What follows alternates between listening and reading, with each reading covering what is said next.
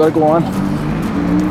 Buenas tardes a todos, buenos días, de donde me escuchen, pero pues espero que estén bien. El día de hoy um, quiero tocar un tema que creo que es como de interés social y que es parte de un México hacia, hacia un México mejor, más fuerte, más poderoso. Uh, en México, 6 de cada 10 mujeres son violentadas. Y la cifra incrementa si lo pones en temas de violencia interfamiliar o de pareja. A 7. Con esto quiere decir que si ustedes ven ahora mismo 7 mujeres, 10 mujeres ahí enfrente de ustedes o, o durante el día vieron a 10 mujeres, 7 de esas 10 quizás hayan sido violentadas. Con algún tipo de violencia, sufrido algún tipo de violencia.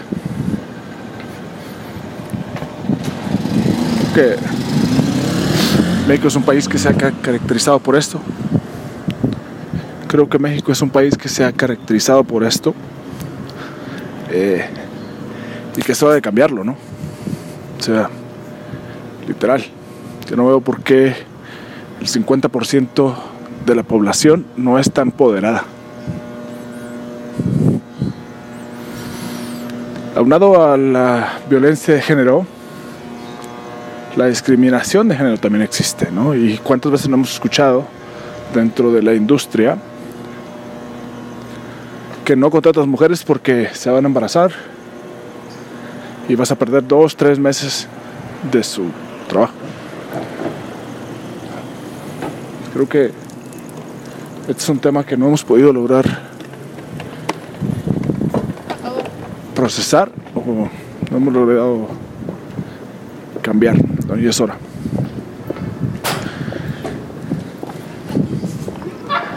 Siempre que escuchas de este tema o hablas de este tema sale algo como, no, es que la educación cambiará este patrón de comportamiento social.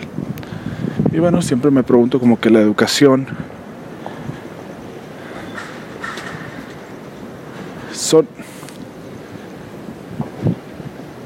Siempre que hablas de este tema, escuchas como es un problema muy viejo, es decir, que tiene mucho tiempo y que se va a solucionar con ideas y supuestos muy viejos. Es decir, ¿cuántas veces no hemos escuchado que, ah, no, este patrón de conducta se va, se acaba cuando hay educación? Y vale, no estoy en contra de la educación, claro. La educación soluciona muchas cosas, ¿no? Pero también muchas de las personas que cometen actos de violencia, en este caso hombres contra mujeres, son personas educadas. ¿Y qué pasa con eso? Entonces a lo mejor es un tema cultural, y a lo mejor es un tema de idiosincrasias o de ideologías o de racismo. Ah, siempre busquemos educación y busquemos participación de la mujer en los actos políticos y en los actos sociales. Y vale, México tiene una ley, tiene una ley que dice que el 50% de las de nuestros representantes tienen que ser mujeres. Y aún así la cifra no disminuye. Entonces hablamos de educación y digo, bueno, va, enfoquémonos en la educación. Ah, cool. Hemos podido educar a las personas, darles a las personas una educación formal, una educación de valor y queremos educar esto. Bueno, vale, hagámoslo. Y lo hacemos, y, pero espérate a educar a 40 millones de personas o 50 millones de personas adultas para que cambien su modo de pensar y que tengan un resultado a largo plazo que es 20, 30 años, ¿no? Y mientras tanto las mujeres siguen siendo golpeadas, maltratadas, abusadas. Yo no sé ustedes, pero a nadie le gusta vivir en un país así. O sea, un país que se valora y que tiene una ideología de largo plazo, necesita a todos sus ciudadanos por igual. nada más a los hombres, necesita a las mujeres. necesita trabajando, necesita apoyando, necesita defendiendo el país. Pero ¿cómo van a estar las mujeres tranquilas, trabajando, estudiando, sacando adelante el país, defendiéndolo? Si tienen que preocuparse porque cada día que salen de su casa es muy probable que las violenten. Cada día que salen de su casa tienen que preocuparse no solo por ver cómo se visten, cómo caminan, sino que también tienen que estar cuidando la espalda constantemente porque pues, no va a estar de malas si las vayan a atacar.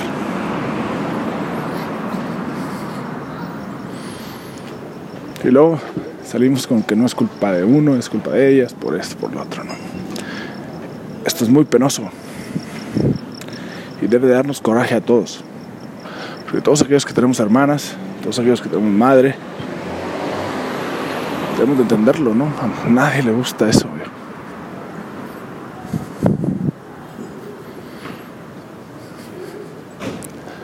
Entonces, pero no logramos cambiar la actitud y no logramos cambiar la actitud si no hacemos algo radical.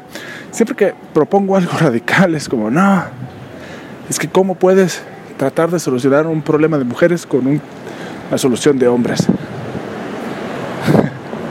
y, sí es, sí es verdad, la verdad es que he tenido muchas discusiones sobre eso y tiene sentido, ¿no? O sea, porque, porque yo solamente lo veo desde un punto que es el punto del hombre, pero la mujer Aún así, me atrevo a decir que si no se hace un... Si no se mueve al sistema desde su núcleo, no es posible progresar. Y quizás me equivoque.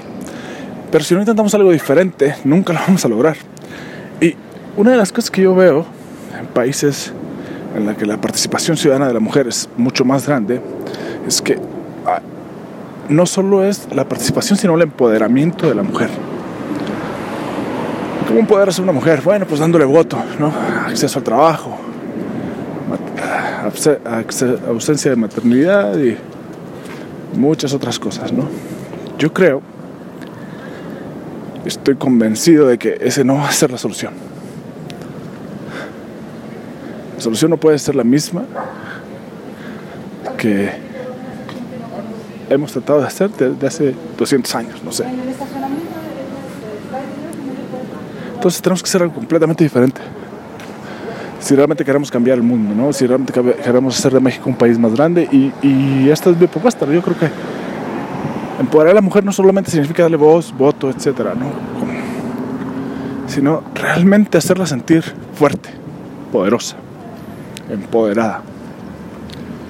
¿Cómo lo haces? Bueno, primero que nada la obligas. ¿Cómo lo haces? Bueno, primero que nada haces este sistema. El servicio militar, que es obligatorio para hombres, lo haces para mujeres. Primer paso, ya se hizo.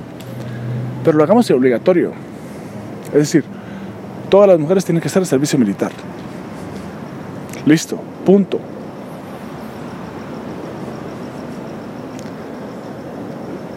Todas las mujeres deben de, recibir entrenamiento gratuito de defensa personal. Listo. Las empresas deben de proveerlo, el Estado debe proveerlo, el trabajo debe estar disponible para que ellas puedan hacerlo. Va. Todas las mujeres en México deben de tener acceso y permiso para portar armas.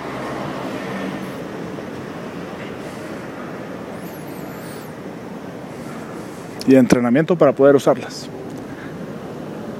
Entonces, tenemos una mujer que sabe técnicas de combate, sabe técnicas de técnicas, eh, tiene entrenamiento militar, sabe cómo usar un arma, sabe cómo defenderse y puede utilizar un arma con tipo recursos legales. Ahora sí.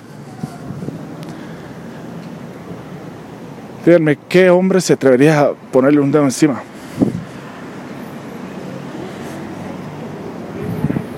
No es tan difícil de imaginar una vida en la que un, país en la que una mujer pueda defenderse a sí misma. En Israel, por ejemplo, las mujeres tienen que ir al servicio militar y mujeres tienen permiso de uso de armas como la AK-47, 9 milímetros, entre otras. ¿Por qué sería diferente hacerlo en México?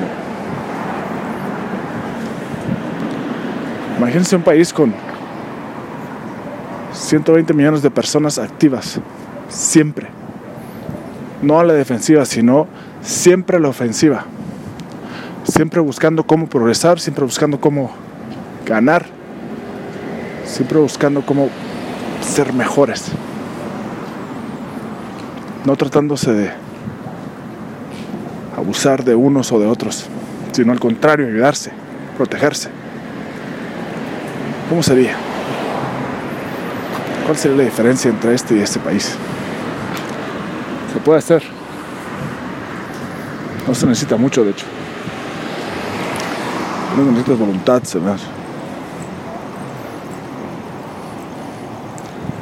Si tenemos la voluntad, tenemos las ganas, tenemos las armas de entrenamiento, entonces tendremos a la mejor mujer del mundo. La mujer más fuerte, la mujer más empoderada, la mujer más lista, a la mujer que puede entrenar a miles de otras mujeres, a la mujer que puede cargar el mundo y sacar adelante a su país, que es lo que se necesita. No hace mucha falta mucho, no hace falta mucho.